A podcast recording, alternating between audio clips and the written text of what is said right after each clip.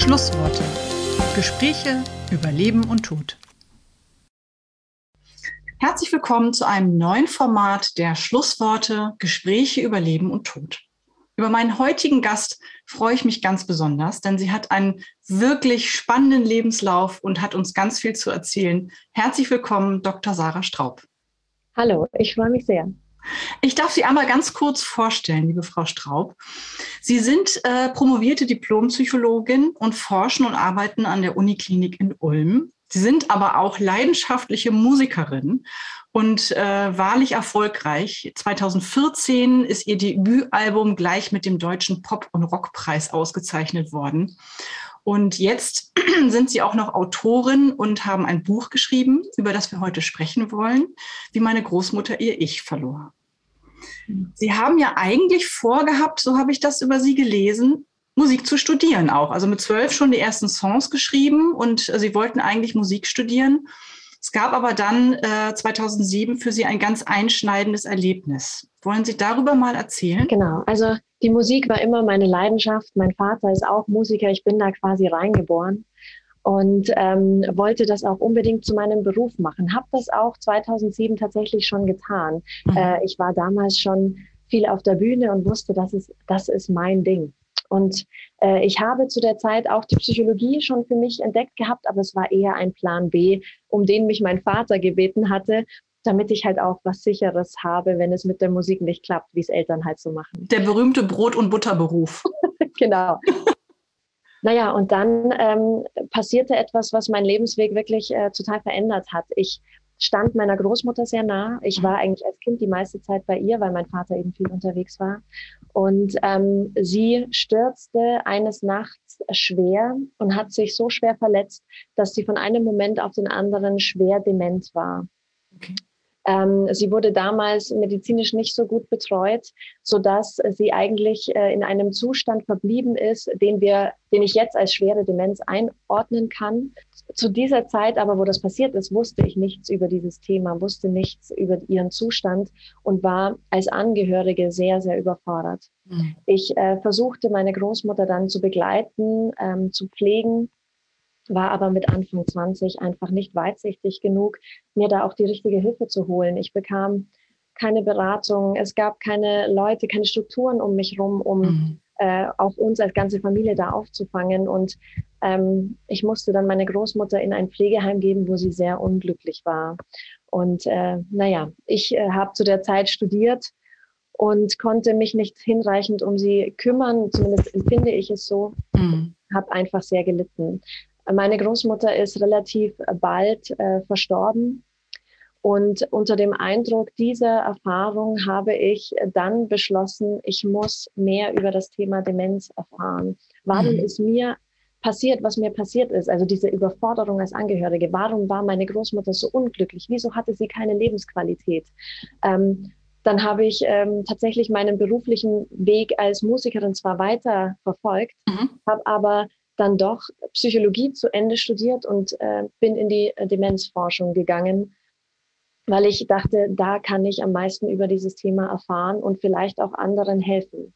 Mhm. Inzwischen arbeite ich äh, seit zehn Jahren in der Demenzforschung und begleite Patienten und ihre Familien durch die Erkrankung, mache viel Beratung, Begleitung und ähm, ja, bin einfach für die Leute da, von Anfang bis Ende. Und heute könnte ich meinem früheren Ich ganz viel sagen, was man tun kann, ähm, dass man auch ein Leben in Würde hat mit dieser Erkrankung. Aber damals wusste ich selber nicht. Und ähm, ja, das habe ich jetzt aufgeschrieben, um äh, Angehörigen hoffentlich irgendwo Unterstützung zu bieten. Natürlich habe ich nicht Antworten auf alle Fragen, mhm. aber das ist äh, bei dem Thema Demenz einfach ja, gibt so viele offene Fragen und fehlenden Strukturen, aber es war für mich äh, sehr bereichernd, das Buch zu schreiben und äh, ich hoffe sehr, dass es anderen Leuten helfen kann.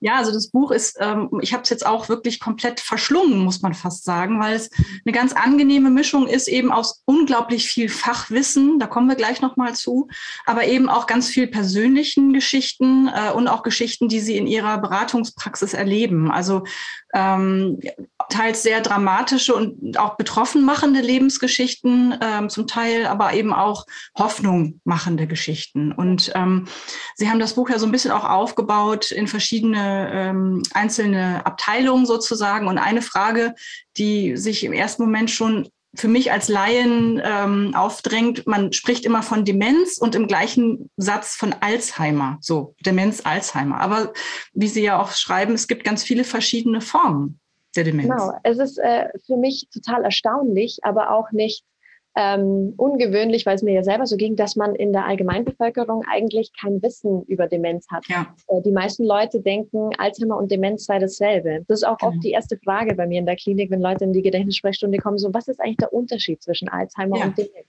Ja. Und ähm, das fehlende Wissen über unterschiedliche Demenzerkrankungen macht es natürlich wahnsinnig schwer, weil die Leute dann zu spät zum Arzt gehen oder zum falschen Arzt gehen und ähm, wir sollten eigentlich alle viel mehr über das Thema wissen, weil wir natürlich alle irgendwann alt sein werden. Mhm. Und äh, niemand ist äh, davor gefeit, vielleicht mal Hilfe zu benötigen, weil er krank wird. Und mhm. ähm, ja, da hoffe ich darauf, dass das Buch vielleicht auch der ein oder andere liest, der von dem Thema gar nicht persönlich betroffen ist, sondern einfach Interesse an dem Thema hat, weil wir eben eigentlich alle äh, damit vielleicht mal konfrontiert sein können. Welche Form gibt es denn jetzt? Also, also die altersbedingte Demenz äh, ist die klassische Alzheimer-Demenz, oder? Das ist zumindest die häufigste Form, ja. genau. Also es, man unterscheidet erstmal zwischen Demenzen, die fortschreitend sind. Und es gibt auch Demenzen, die plötzlich auftreten oder die ähm, eigentlich nur eine Begleiterscheinung einer anderen Primärerkrankung sind. Mhm. Also zum Beispiel, wer einen Vitamin B12-Mangel hat, der kann auch Demenzsymptome entwickeln, Gedächtnisstörungen, Konzentrationsstörungen. Wenn man dann den Vitamin B12-Mangel behebt, geht es den Leuten auch äh, geistig wieder besser. Mhm. Ähm, aber natürlich sprechen wir äh, bei den äh, bekannten Formen eher von diesen fortschreitenden Erkrankungen. Es ist bei den älteren Leuten in den meisten Fällen die Alzheimer-Erkrankung. Äh, aber es gibt auch zum Beispiel eine Demenzform, die nennt sich frontotemporale Demenz, auf die bin ich spezialisiert. Ja. Ähm, die betrifft jüngere Menschen. Ähm, so im Schnitt sind die Leute so um die 50, also auf jeden Fall unter 65 Jahren. Meine jüngste Patientin war tatsächlich gerade mal Anfang 30.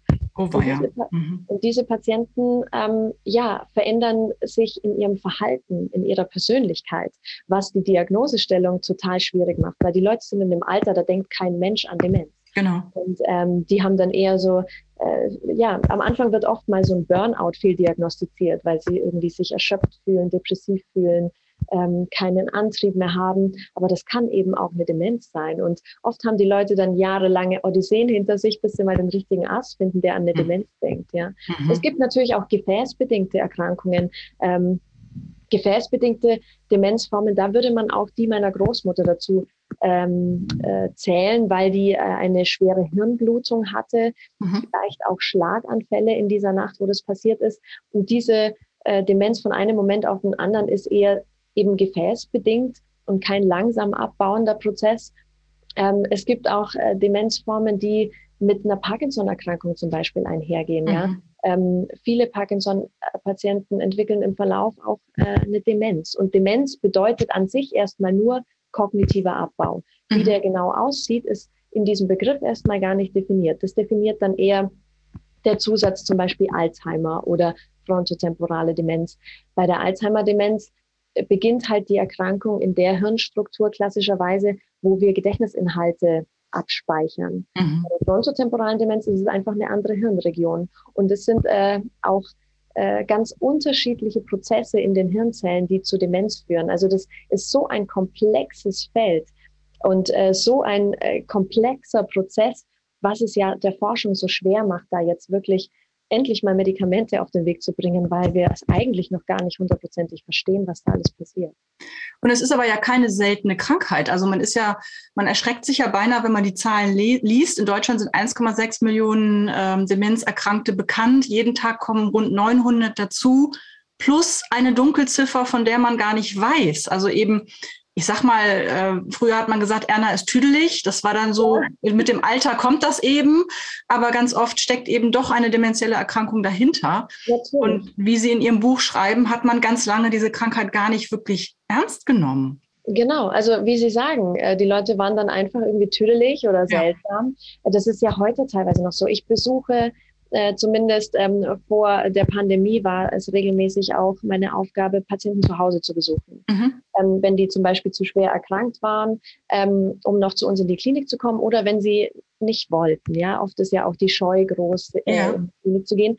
Und gerade in ländlichen Strukturen, so auf dem Dorf, die Leute gehen gar nicht zum Arzt. Die gehen, die haben ihren Hausarzt und der sieht auch, ja, das ist irgendwie eine Demenz, aber das wird gar nicht diagnostiziert. Die leben halt dann einfach so vor sich hin. Mhm. Und ich denke mir, um Himmels Willen, die Leute brauchen zu Hause Hilfe. Das funktioniert alles nicht mehr. Das Haus ist völlig vermüllt. Da mhm. kümmert sich niemand.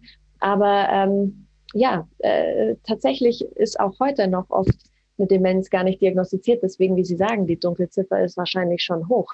Und man ja. muss sehen, 1,6 Millionen Menschen, das ist eigentlich eine Zahl ähnlich hoch wie Krebserkrankungen. Und jeder weiß irgendwie was über Krebs. Ja, aber äh, bei Demenz ist es wie, als würde es uns nicht angehen, weil es natürlich uns mit dem Ende des Lebens konfrontiert und das will keiner. So fühlt sich an.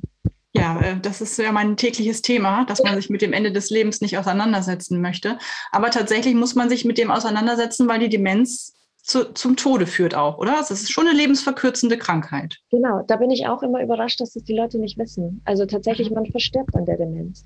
Und wenn man nicht an ihr ähm, äh, primär verstirbt, dann verstirbt man an äh, einer Begleiterscheinung. Viele Patienten sind ja dann irgendwann so geschwächt, dass zum Beispiel das Risiko für Lungenentzündungen wahnsinnig groß ist oder die mhm. bekommen Schluckstörungen und das erhöht das Risiko für Lungenentzündungen ja. oder so Multiorganversagen. Ja, das sind unterschiedliche Prozesse, die zum Tode führen können, aber es ist eben ein fortschreitender Prozess. Ähm, die Demenz beginnt in irgendeinem kleinen Punkt im Kopf, aber breitet sich ja wie ein Lauffeuer übers gesamte Gehirn aus und irgendwann sind auch äh, ja primär lebenserhaltende Funktionen betroffen. Mhm. Und der Mensch wird schwerpflegebedürftig, immer schwächer und verstirbt daran. Und im, im Durchschnitt nach fünf, sechs Jahren, das ist ja eigentlich nicht lang, dann das muss man ja lang. sehen, ähm, wenn das der Durchschnittswert ist, versterben ja manche viel früher.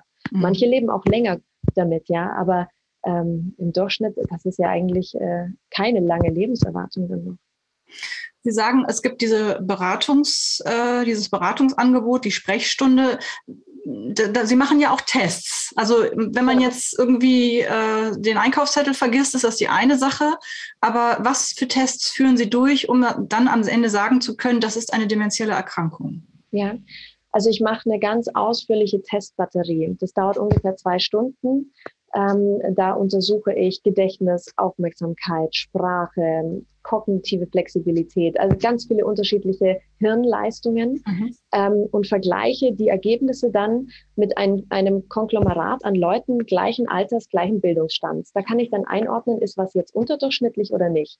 Ähm, und ähm, wenn da dann was auffällig ist, ähm, also zum Beispiel das Gedächtnis ist ganz schlecht und die Auffassungsgabe ist ganz schlecht, dann habe ich schon einen Hinweis, die und die Demenzform könnte das sein. Mhm. Aber der, wir nennen das neuropsychologischen Befund, der allein macht die Diagnose noch nicht. Ich mache dann mit dem Patienten auch ein MRT, also ein Bild vom Kopf und schaue, sieht man einen Hirnschwund. Und wenn ich das sehe, dann kann ich relativ sicher sein, okay, diese Gedächtnisdefizite oder so, das ist organisch bedingt. Da ist wirklich mhm. eine neurologische Erkrankung da. Man kann sich auch natürlich, es kann ja auch andere Ursachen haben, Gedächtnisstörungen zu haben. Auch jemand, wer schwer zum Beispiel jemand, der schwer depressiv ist, mhm. auch mal Gedächtnisstörungen haben. Und das ist dann meine Aufgabe oder unsere Aufgabe einzuordnen, ist es jetzt was Psychiatrisches oder ist es was Neurologisches. Mhm. Eine Demenzerkrankung oder eine Demenzdiagnose ist eigentlich immer eine Verlaufsdiagnose. Wir müssen eigentlich uns den Zeitraum von sechs bis zwölf Monaten anschauen, ob mhm. der Patient wirklich schlechter wird. Weil eine Momentaufnahme kann eben vieles bedeuten. Aber wenn er dann innerhalb eines bestimmten Zeitraums schlechter wird, dann können wir uns ziemlich sicher sein, okay, das ist wirklich ein demenzieller, ein Abbauprozess. Und dann äh, ist es eine Wahrscheinlichkeitsdiagnose. Die meisten Patienten können zeitlebens nie zu 100.000 Prozent sicher diagnostiziert werden, weil wir müssten uns das Gehirn selber anschauen, um die Veränderungen in den Zellen zu sehen. Das geht natürlich nicht. Das ist schlecht, ja. Genau, genau. Aber wir haben doch, also gerade bei der frontotemporalen Demenz zum Beispiel, da sind 15 bis 20 Prozent sind äh, gen genetisch bedingt. Also ja. da ist tatsächlich ein Gendefekt. Und den können wir heutzutage schon äh, untersuchen. Und dann äh, wissen wir, okay, das ist ganz sicher diese Demenzform und müssen dann natürlich auch die Familie beraten, was das für Konsequenzen auch für andere Familienmitglieder bedeuten kann. Wie ist es denn überhaupt? Kommen die Betroffenen selbst aus eigenem Antrieb oder ist es doch meist eher so, dass die Familie, die Angehörigen die Veränderungen wahrnehmen? Also nimmt der Betroffene selbst das so wirklich für sich wahr und gesteht sich das ein? Weil ich kann mir vorstellen, das hat auch was ein bisschen mit sich schämen zu tun, oder? Dass man nicht mehr so funktioniert? Ja, das ist ganz unterschiedlich. Das ist äh, mit Sicherheit zum einen persönlichkeitsbedingt, ähm, ob jemand ähm, ja damit selber zurechtkommt, dass sich was verändert. Viele sind sehr ängstlich, kommen sehr früh, ähm, mhm. ähm, weil sie Angst haben, es könnte etwas im Argen sein und hoffen dann natürlich auf, wenn man frühzeitig was feststellt, auf irgendwelche Hilfe oder Therapiemöglichkeiten. Es gibt aber auch Demenzformen, da ist ein fehlendes Störungsbewusstsein tatsächlich Teil der Erkrankung. Also jemand mit ah. frontotemporaler Demenz merkt nicht, dass mit ihm was nicht stimmt.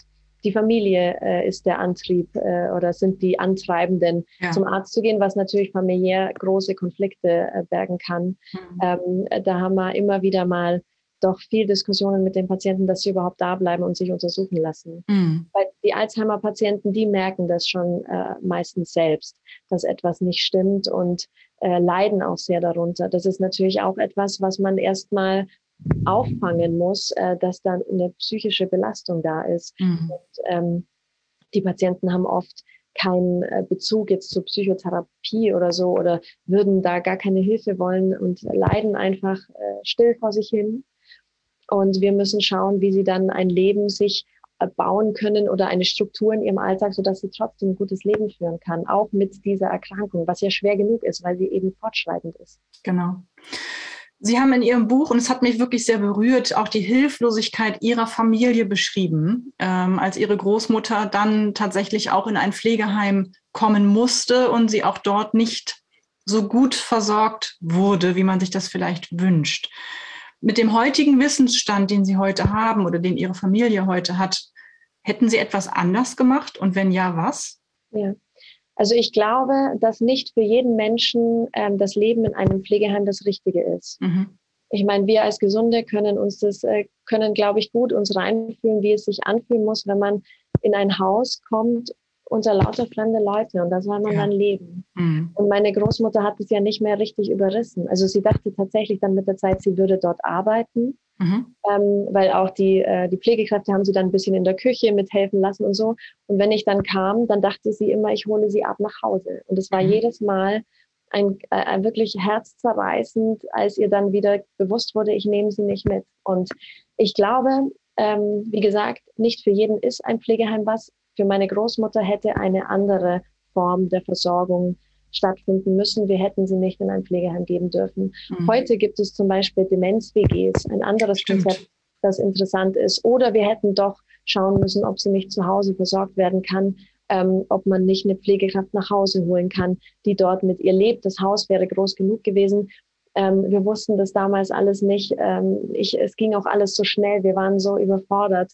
Ähm, dass wir an solche Dinge gar nicht gedacht haben. Es war halt einfach niemand da, der uns darauf gestoßen hätte. Und mm. ähm, ich glaube, auch am Ende des Lebens hat man ein Recht auf ein Leben in Würde. Und für ja. meine Großmutter wäre eine andere äh, Lebensform besser gewesen und sie hätte mehr Lebensqualität gehabt.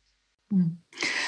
Aber es ist ja auch tatsächlich so, dass das Image der Pflegeheime immer noch nicht das Beste ist. Äh, Sie schreiben in Ihrem Buch auch, dass das Übergeben der Liebsten in professionelle Hände einfacher wäre, wenn man dieses negative Image der Pflegeheime ein bisschen, ich sag mal salopp, aufpolieren würde.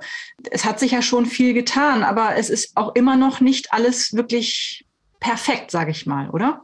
Genau. Also es gibt ganz großartige Heime und es gibt ganz äh, tolle äh, Menschen, die dort arbeiten. Ich glaube, das Wichtigste ist erstmal, dass man ein Heim findet, wo die Leute wirklich empathisch sind und engagiert und liebevoll mit den Leuten umgehen. Und das gibt es eben nicht überall. Es gibt ähm, schlechte Heime, wo das Personal so knapp bemessen ist, da können die Leute sich gar nicht gut kümmern. Mhm. Es ist keine Zeit.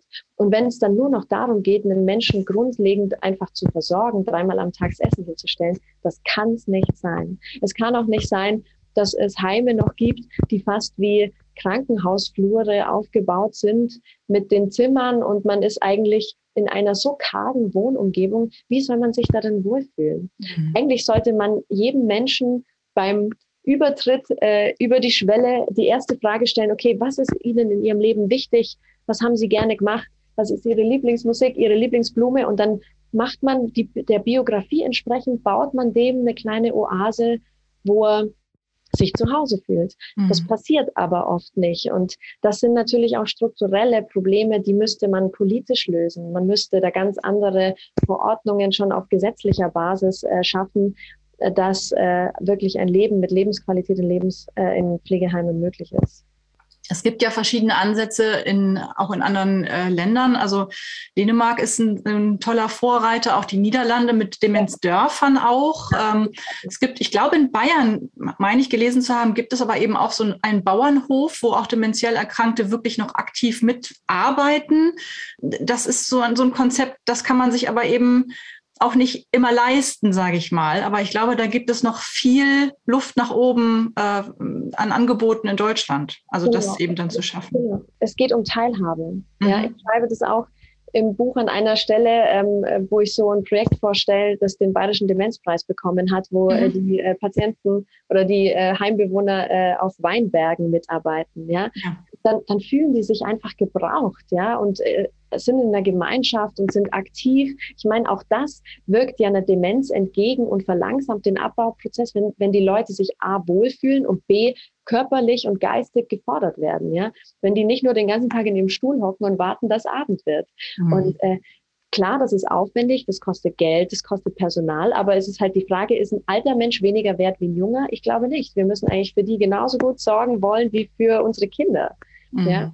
Aber ich glaube, das Ende des Lebens, das hat irgendwie einen anderen Stellenwert in unseren Köpfen. Ja, oder eben, dass die Demenz als solche und äh, die Häufigkeit dieser Erkrankung vielleicht noch nicht wirklich äh, wahrgenommen wird. Ähm, ich hatte auch schon mal das äh, Glück, mit Herrn Professor Reimer Grunemeyer, dem bekannten Soziologen aus Gießen, zu sprechen, der ja einen mittlerweile geflügeltes, geflügelten äh, Satz gesagt hat, Demenz ist keine Krankheit, sie ist eine Krankheit. Er meinte damit aber, dass wir äh, wieder zurückkommen müssen, eigentlich in die soziale Verantwortung, die gesellschaftliche Verantwortung für die alten Menschen, die dann eben nicht einfach abgeschoben werden ins Heim ähm, und man versucht sie dann eben da entsprechend zu verwahren. Ich übertreibe es jetzt ein bisschen, aber es ist ja oftmals leider noch so, ja. sondern eben auch gesellschaftlich wieder Verantwortung dafür zu übernehmen.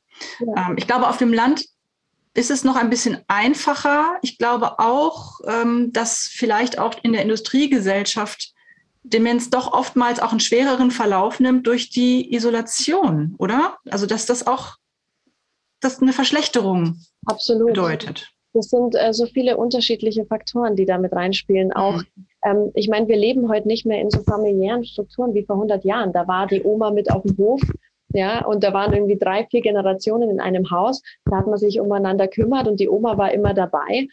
Und äh, das ist natürlich auch eine Form der Teilhabe. Heute leben viele Menschen alleine. Ähm, das, das ist äh, ein großes Risiko eigentlich, die mhm. Einsamkeit auch da, äh, dann irgendwie einen ähm, schlechten Verlauf bei der Erkrankung zu haben. Und das ist aber auch ein gesamtgesellschaftliches Phänomen, weil wir einfach heute beruflich äh, heute hier, morgen dort ganz flexibel sein müssen. Die Kinder wohnen oft weit weg oder man hat gar keine Kinder, man lebt mhm. vielleicht alleine im Alter. Das ist etwas, was ich persönlich mir auch die Frage stelle, was wird denn sein, wenn ich mal alt bin? Wer wird sich um mich kümmern? Mhm. Und da ist es auch ein ganz äh, persönliches oder fast schon egoistisches Interesse, da jetzt einfach öffentlich drüber zu sprechen, weil wir doch alle ein gutes Leben haben wollen, wenn wir alt sind. Und ich ja. habe so viele negative Beispiele in den letzten zehn Jahren kennengelernt. Das kann es nicht sein. Wir mhm. müssen drüber sprechen. Sie beschäftigen sich ja jetzt mit der frontotemporalen Demenz. Das heißt, Sie haben viel mit jüngeren Menschen zu tun. Mhm. Was macht das denn mit Ihnen?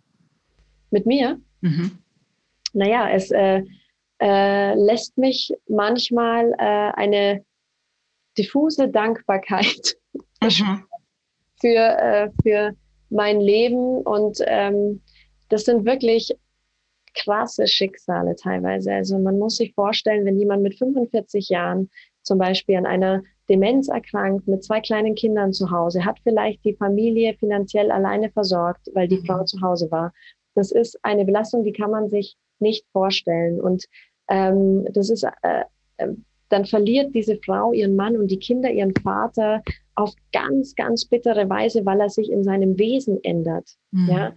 er hat selber keinen, ist sich nicht bewusst dieser Veränderung. Das ist ähm, etwas, was sehr demütig macht. Ja, und mich natürlich schon auch begleitet über die Arbeitszeit hinaus. Es ist nicht so, dass ich hier um 17 Uhr rausgehe und mir denke, geht mich alles nichts an. Das sind einfach ähm, äh, ja, Schicksale, die, die prägen mich. Und das ist auch in Ordnung. Ich habe da mit Sicherheit eine professionelle Distanz, aber trotzdem bin ich angerührt. Und ich glaube aber, dass es, dass es gut ist, dass es so ist. Und mir hilft dann natürlich die Musik. Ja, da habe ich natürlich ein Ventil, das andere vielleicht nicht haben, wo, wo ich immer weiß, da kann ich mich dann auf jeden Fall, kann ich Dinge verarbeiten auf eine schöne Weise, die äh, mir dann wieder Kraft gibt, auch für die Arbeit mit den Patienten. Ähm, Sie haben gerade gesagt, dass Sie sich, äh, dass Sie über Ihre Lieder auch viel verarbeiten aus Ihrem Alltag. Und ähm, es gibt ein Lied, Schwalben, ähm, das beschreibt so ein bisschen auch die schwere Last der pflegenden Angehörigen. Ähm, das ist schon auch äh, eine Bürde, die die Angehörigen zu tragen haben, oder? Absolut. Und äh, die sieht man ja gar nicht. Also ähm, es gibt so viele Menschen in Deutschland und überall auf der Welt, die wirklich aufopferungsvoll ihre Liebsten betreuen und pflegen. Und das ist ja etwas, wo man sich selber so zurückstellen muss. Ich habe das mhm. selber gemerkt in der kurzen Zeit mit meiner Großmutter. Ähm, man muss eigentlich äh, an einem Punkt der Erkrankung 24 Stunden am Tag bei den äh, Erkrankten sein und für mhm. sie da sein. Das ist äh, wirklich eine große Aufgabe und ich habe großen, großen Respekt ähm, vor pflegenden Angehörigen, diese Entscheidung zu treffen, die Erkrankten zu Hause zu halten. Und ich wollte ihnen mit diesem Lied äh, ja einfach ein Gesicht geben und ihnen auch quasi eine Hommage ähm, soll dieses Lied darstellen. Ähm, das Lied ist natürlich traurig, aber ich glaube, äh, dass es das auch sein darf, weil es manchmal auch eben traurig ist. Wir ja. dürfen ja nicht vergessen, es geht ja nicht nur um die ähm, Anstrengung einer Pflege, sondern es geht auch darum, dass die Leute ihren Partner verlieren. Und ähm, das ist ja auch traurig. Die Leute betrauern ihre Beziehung oder die Kinder betrauern die Beziehung zu den Eltern. Das ist ja eine Rollenumkehr durch die Demenz. Also ich hatte ja auch meiner Großmutter gegenüber teilweise mütterliche Gefühle, weil sie war wie ein kleines Kind. Und das ja. muss man ja auch erstmal im Kopf irgendwie zusammenkriegen, dass man A, den Menschen verloren hat, der einem immer irgendwie eine, ein Ansprechpartner äh, war und jemand, zu dem man aufsieht, hin zu jemandem, den man jetzt versorgen muss, den man wäscht, mit dem man auf Toilette geht, den man anzieht. Das ist ähm, schon nicht einfach. Und es auszuhalten zum Teil, dass man ja vielleicht auch nicht unbedingt immer erkannt wird. Also das stelle ich mir ganz schlimm vor. Also dass wirklich auch das Ich, wie Sie es ja sagen, äh, das Ich verloren geht und das Bewusstsein äh, der Beziehung zueinander. Und Sie schreiben ja auch, nun haben wir ja viel mit, mit Tod, mit dem Ende, mit Abschied nehmen zu tun. Und Sie schreiben eben auch, dass Demenz ja auch ein Stück weit Trauer auf Raten ist, weil man immer ein Stück weit mehr des Menschen verliert. Das ist, glaube ich, wahnsinnig schwierig auszuhalten. Genau, weil man natürlich damit auch ähm, sonst nicht konfrontiert wird. Man weiß ja gar nicht, damit umzugehen. Ja. Das ist so eine vorweggenommene Trauer, obwohl der Mensch noch neben einem sitzt. Er ist aber halt nicht mehr derselbe und er entschwindet immer mehr. Und ich muss mich dann als Angehörige quasi den ganzen Tag um diesen Menschen kümmern. Gleichzeitig bin ich in Trauer, weil ich ihn verliere. Mhm. Und äh, das ist eine Doppelbelastung, also Pflege und Trauer. Äh, die, glaube ich, ähm, ja, mehr auch Beachtung erfahren sollte in der Öffentlichkeit, dass die Leute da auch noch mehr Unterstützung bekommen. Mhm. Und mir ging es ja selber so, als dann meine Großmutter tot war, dann, dann war dieser Trauerprozess teilweise ja schon äh, lange im Gange und dann äh, naja, nochmal eine neue Situation. Sie ist jetzt wirklich weg und das war wirklich, also ich wusste gar nicht, wohin mit meinen Gefühlen. Ich hatte so viele ambivalente Gefühle, äh, dass, äh, ja, äh, und da hilft einem keiner, ja, weil keiner auch weiß, wie sich das anfühlt, wenn er nicht in derselben Situation ist. Genau. Spielt Schuld eine Rolle? Ja, in den unterschiedlichsten Facetten. Also mhm. ich habe schon Schuldgefühle gehabt, äh, weil ich zum einen natürlich jeden Tag gemerkt habe, dass es ihr schlecht geht. Mhm. Ähm, äh, und ich äh, eigentlich mich in der Verantwortung gesehen habe, dafür zu sorgen, dass es ihr gut geht weil ich wollte ihr etwas zurückgeben von dem, was sie mir jahrelang gegeben hat. Und ja. ich hatte aber ja ein eigenes Leben und musste studieren. Und äh, heute denke ich mir manchmal, hätte ich das Studium einfach auf Eis gelegt, ein Jahr. Das wäre doch gegangen. Und damit plagt man sich dann noch Jahre später. Und ähm, ja, also das äh, Schuld ist auf jeden Fall ein Gefühl, das eigentlich äh, natürlich ähm, irrsinnig in dem Zusammenhang ist, weil man hat keine Schuld, aber man fühlt es trotzdem und es, mhm. man muss sich immer wieder reflektieren und richtig einnorden, dass es, dass man das Beste getan hat, was in dem Moment möglich war. Und äh, jetzt kann ich es bei anderen besser machen und das hilft mir auch. Kann man als ich sag mal, noch, noch nicht Betroffener eigentlich irgendwo hingehen, um sich allgemein zu informieren. Also natürlich ist jetzt das Buch, ich, wirklich, ich kann es jetzt nur so als, ähm, als Leserin sagen, es ist super hilfreich. Also man lernt ganz, ganz viel. Äh, Sie haben dort ja auch Anlaufstellen benannt, aber geht man da auch als noch nicht Betroffener hin? Einfach ja, mal so eine naive Frage. Genau, natürlich. Man kann sich immer informieren. Ähm, mhm. Man kann hingehen, man kann aber auch ganz viel Infomaterial äh, ähm, auf, äh, im Internet sich besorgen. Das mhm. ist eigentlich ganz leicht. Ähm, es ist nur die Hemmschwelle, es äh, mal zu tun da. Aber ähm, dann gibt es ganz viele Informationen. Es gibt ja so viele engagierte Leute ähm, in dem Bereich, so viele tolle Organisationen, mhm. die ähm, ja, die wirklich auch ähm, ja, es verdient hätten, dass man sie schon beachtet, bevor es dann zu spät ist und man ja. so völlig überfordert ist als Familie und tausend Infos braucht und dann weiß man nicht, wohin. Das ist ja eben immer auch genau das Thema. Das war der Grund, warum ich die Leben und Tod damals erfunden habe, weil ich gesagt habe, wenn es dann passiert, dann ist es meist schon zu spät oder man ist dann eben völlig überfordert, weil dann auch ganz viele Emotionen mit ins Spiel kommen. Und ich kann ja. immer nur motivieren und aufrufen zu sagen, informieren Sie sich rechtzeitig, also nicht nur über äh, Tod und Sterben, sondern auch über Demenz, um einfach vielleicht schon mal im Hinterkopf zu haben, zu wissen, wo man hingeht, ähm, sei es jetzt zu einem Verein oder einer Beratungsstelle oder eben zu Frau Dr. Straub an die Uniklinik Ulm, wenn man genau. dann da in der Gegend wohnt. Ja, also ich habe damals nicht mal gewusst, dass es spezialisierte Gedächtnissprechstunden gibt. Ja. Ähm, schon das ist ja eigentlich Wahnsinn. Das sollte mhm. jeder wissen. Genau. Ich kann nicht, äh, der Hausarzt reicht nicht aus. Manchmal reicht nicht mal ein niedergelassener Neurologe. Da muss man wirklich in eine Spezialsprechstunde, wenn die Demenz keine klassische ähm, Alzheimer-Demenz ist, wo vielleicht mhm. auch ja, ein normaler Neurologe gut erkennen kann. Aber es gibt ja Erkrankungen, die mit denen kommt auch ein niedergelassener Neurologe selten in Berührung, weil die Erkrankung selten ist. Und ja. da ist man zum Beispiel an einem Universitätsklinikum viel besser aufgehoben, weil die Leute forschen dort, ja, und sind am Zahn der Zeit und kennen noch Erkrankungen, die äh, im Allgemeinen noch gar nicht so bekannt sind. Äh, das hätte ich damals alles äh, gerne gewusst. Ja, aber wir sind ja auf einem guten Weg und ich glaube, es ist eben einfach ganz wichtig, dass wir viel darüber sprechen und dass wir eben auch das Thema Demenz auch ein Stück weit mit enttabuisieren, dass man eben auch, wenn man Situationen bemerkt, die vielleicht merkwürdig sind, sich nicht schämt, auch darüber zu sprechen oder sich eben darüber dann zu informieren. Ja. Ja. Ich komme nicht umhin, Sie aber auch nach Ihrer musikalischen Karriere zu fragen, mhm. weil ich das total faszinierend finde. Ähm, Sie sind ja nun wirklich äh, sehr eingebunden in Ihre Arbeit, in Ihre Forschung und Ihre Beratungstätigkeit, aber Sie sind auch Vollzeitmusikerin, kann man fast ja. sagen.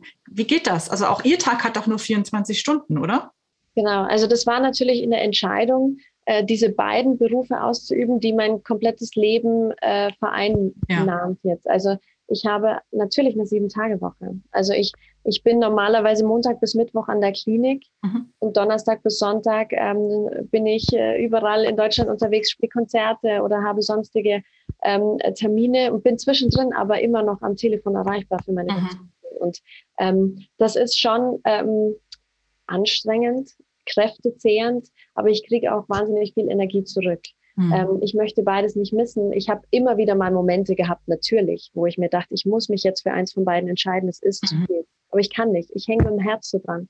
Und deswegen schaffe ich das auch. Natürlich auf Kosten des Privatlebens, das ist klar. Mhm. Also meine Freunde müssen ganz schön viel auf, aushalten. Meine Familie muss viel aushalten, weil ich einfach selten Zeit habe. Und mhm. es tut mir auch leid. Ich habe auch, auch mit Erfahrungen, äh, durch Erfahrungen mit dem Tod, durchaus gelernt, Prioritäten zu setzen. Also mhm. heute gibt es durchaus Momente, wo ich sage, nein, ich fahre jetzt zu meinem Vater.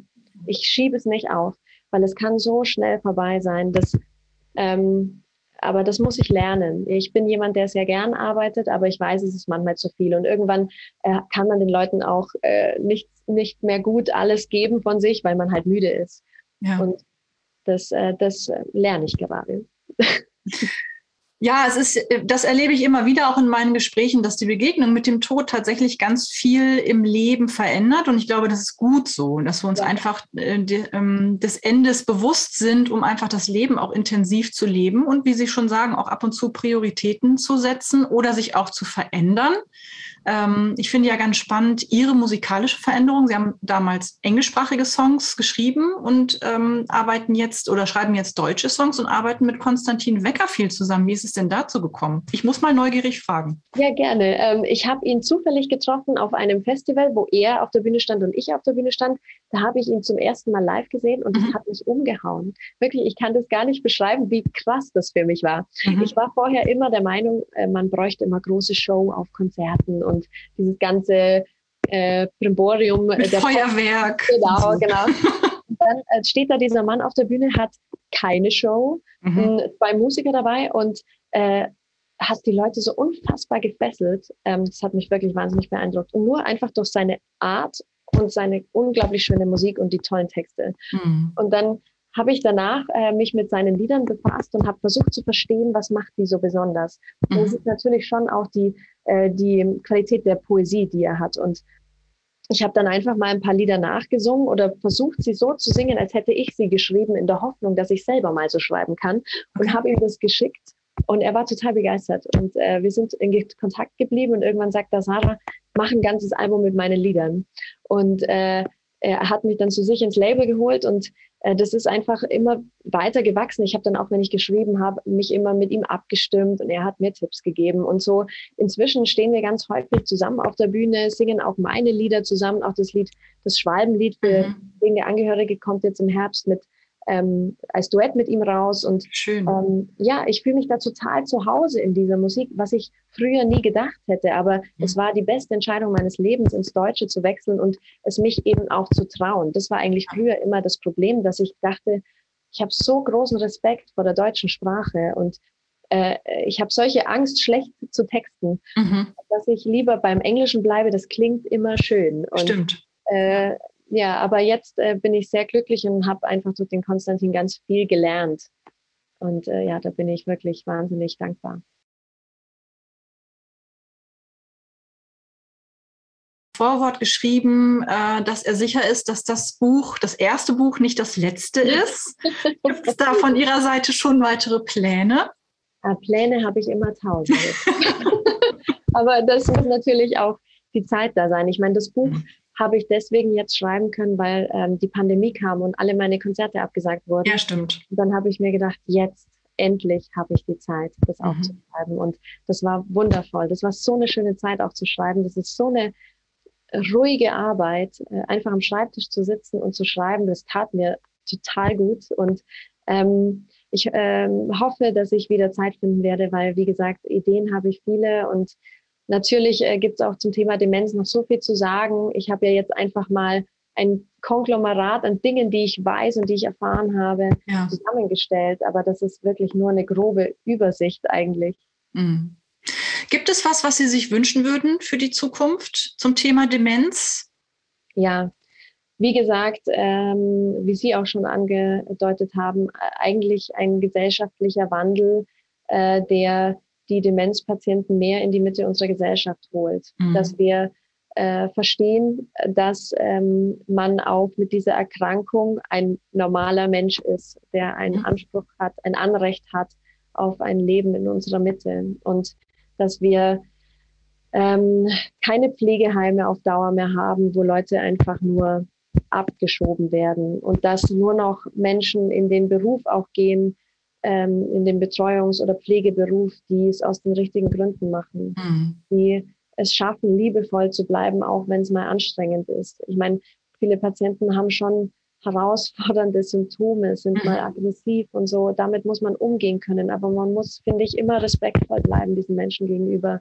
Äh, es ist es ist wirklich eine Herausforderung. Aber das Erste ist einfach, und das wünsche ich mir als allererstes, mehr Wissen mehr Wissen über die Erkrankungen der Allgemeinbevölkerung. Mhm. So wie wir es bei Krebserkrankungen ja auch tun. Also ich, ich muss ja. immer dran denken, so wie wenige Menschen rauchen heute im Vergleich zu vor 20 Jahren. Das stimmt. Weil heute einfach jedem irgendwie klar ist, ich erhöhe mein Krebsrisiko enorm. Mhm. Ja. Aber bei den Demenzerkrankungen irgendwie kommt es nicht an. und äh, das wünsche ich mir, dass wir da auch immer das im Alltag irgendwie auf dem Schirm haben, dass auch das mal unser Schicksal sein kann. Ich hoffe, wir können einen kleinen Teil dazu beitragen und ich glaube, Ihr Buch wird dazu einiges bewirken und äh, wir bewerben es fleißig und ich bitte Sie auch, liebe Zuhörerinnen und Zuschauerinnen, äh, erzählen Sie das gerne weiter. Wir kommen langsam zum Ende unseres total spannenden Gespräches. Und ähm, eine Frage stelle ich all meinen Gesprächspartnerinnen und Gesprächspartnern am Schluss. Und ich würde Sie bitten, Sie kennen die berühmte Bucketlist. Und ich würde Sie bitten, den folgenden Satz zu vervollständigen. Bevor ich sterbe, möchte ich. Punkt, Punkt, Punkt. Die schönste Zeit mit meiner Familie verbracht haben. Oh Gott, das ist wirklich das schönste Wunsch, den man haben kann. Liebe Frau Dr. Straub, ich danke Ihnen. Es war ein ganz kurzweiliges, spannendes und total schönes Gespräch mit Ihnen. Ähm, ich, ich Ihnen. wünsche Ihnen für die Zukunft alles Gute, musikalisch ganz viel Erfolge ähm, und ich freue mich darauf, das nächste Buch von Ihnen in der nächsten Zeit irgendwann mal in der Hand halten zu dürfen. Und ähm, ich hoffe, wir bleiben in Verbindung. Ja, das hoffe ich auch. Vielen, vielen Dank für das wunderschöne Gespräch. Danke.